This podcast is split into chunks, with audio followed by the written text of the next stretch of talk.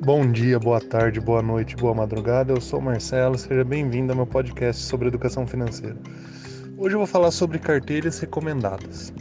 Quando você vai comprar um carro, um apartamento, contratar um seguro, geralmente o corretor que te atende ele vai procurar uma solução personalizada para o seu caso, né? Seja um imóvel, um veículo ou uma pólice.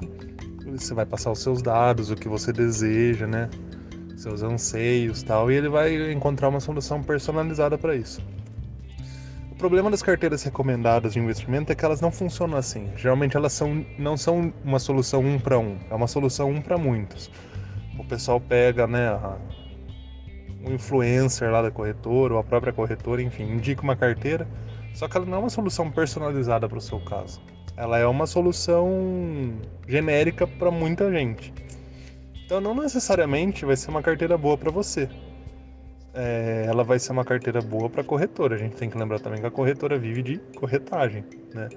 Então, muito cuidado com carteira recomendada desse tipo.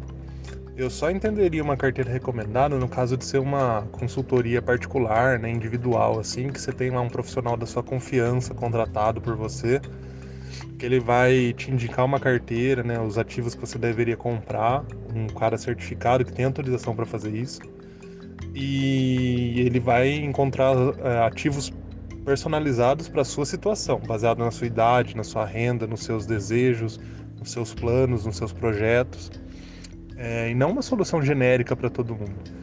Então, muito cuidado com essas carteiras recomendadas de corretoras. Uh, elas são uma solução genérica, né? E a gente nunca sabe qual a real intenção por trás disso. Então, o que eu recomendo é que, assim, se você quer mesmo uma carteira recomendada, procure um profissional, um consultor certificado que tem autorização para atuar dessa maneira, que aí sim ele vai personalizar uma carteira de acordo com a sua realidade, tá bom? Por hoje é isso. Para mais conteúdo sobre educação financeira, entra lá no meu, pod... no meu podcast, não, podcast vocês estão ouvindo.